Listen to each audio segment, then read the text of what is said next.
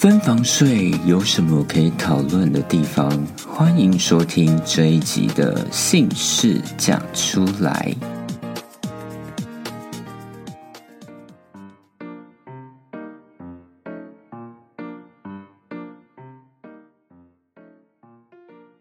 欢迎收听这一集的姓氏讲出来，我是哥哥有舌。刚刚大家听到片头，应该知道这一集的主题要讲什么了吧？我想分享我一个朋友的故事。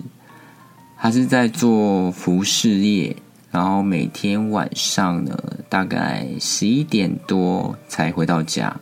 然后他已经结婚了，有两个小孩，一个国小高年级，一个已经念国中了。然后他的老婆就是专心在顾这两个小朋友。那他们是怎么睡觉的呢？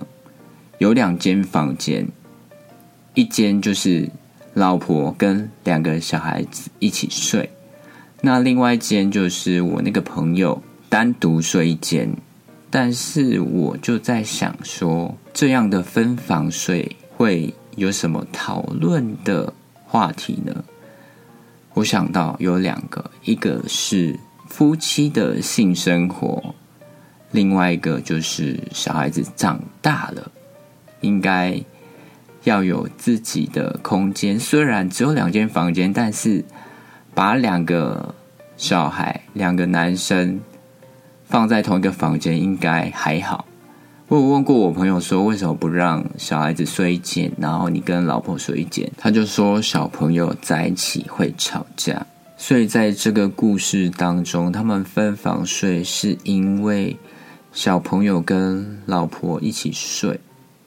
那我就很好奇，问他说：“那你们一个月平均性爱次数多少？”他说：“平均一个月只有一次。”我问他说：“老婆会不会有抱怨？”他说：“其实没有跟老婆讨论到这个，因为他们都以小孩子为重。但是问题来了，另外一个问题就是小朋友渐渐大了，第二性征出现了，青春期来了，会有性欲。这时候让小朋友睡一间会比较好，因为。”有自己的隐私。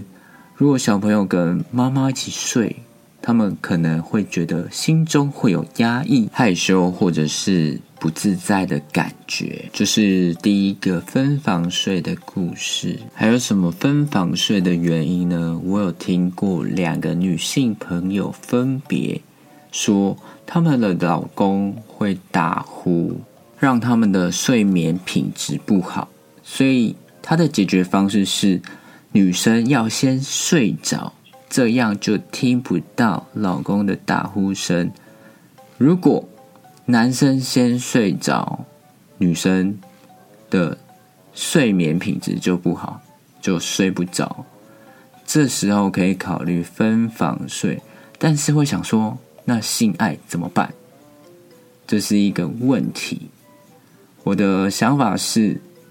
可以先性爱，性爱完之后再各自回各自的房间睡。但是这又有一个问题：如果老公或老婆需要旁边有人才睡得着，那该怎么办？那就是要请另外一半去看医生，比如说。会打呼，或者是鼻子不好，可能影响到健康，才会发出这样子的声音。所以健康很重要，睡眠品质也很重要。睡眠品质关乎到性生活，因为睡眠品质不好，男生可能就是勃起没有这么的有力呀，或者是女生如果睡眠品质不好，可能心情不好。就不想要做爱，这都是息息相关的。还有一种方式就是你们分房睡，睡饱之后再去开房间。可是要看你们的时间，比如说有小孩，或者是小孩子没有办法托给别人照顾，这样就没有办法，或者是工作太忙。但是如果你们只要有一两个小时的空档，这时候就可以去开房间。我通常呢会准备一个小包包，我俗称它为“爱爱包”，里面放着各式各样有关于爱爱的一些物品，比如说漱口水啊、保险套、按摩油、润滑液等等的。说走就走，如果当天两个人都有空，两个人性欲高涨的时候。